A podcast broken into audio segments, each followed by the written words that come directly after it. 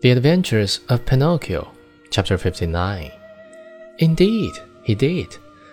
And because of that, we were the best of friends. Sleep away peacefully, and remember that before we go, we shall leave you a nice fat chicken all ready for your breakfast in the morning. Is that understood? Even too well, answered Pinocchio, and shaking his head in a threatening manner.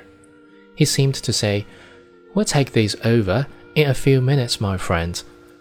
As soon as the four weasels had talked things over, they went straight to the chicken coop, which stood closer the dog house, digging busily with teeth and claws. They opened the little door and slipped in, but they were no sooner in than they heard the door close with a sharp bang.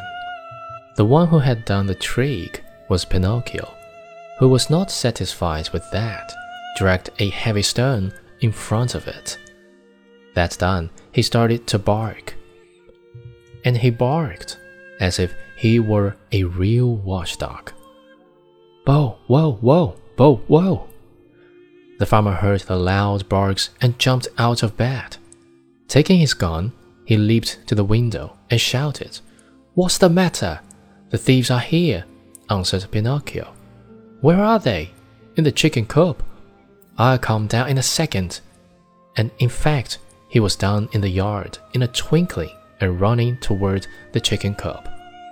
He opened the door, pulled out the weasels one by one, and after tying them in a bag, said to them in a happy voice, You're in my hands at last.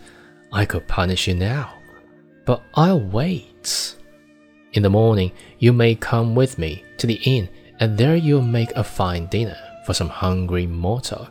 It is too great an honor for you, one you do not deserve.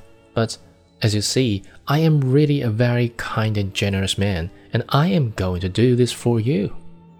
Then he went up to Pinocchio and began to pet and caress him.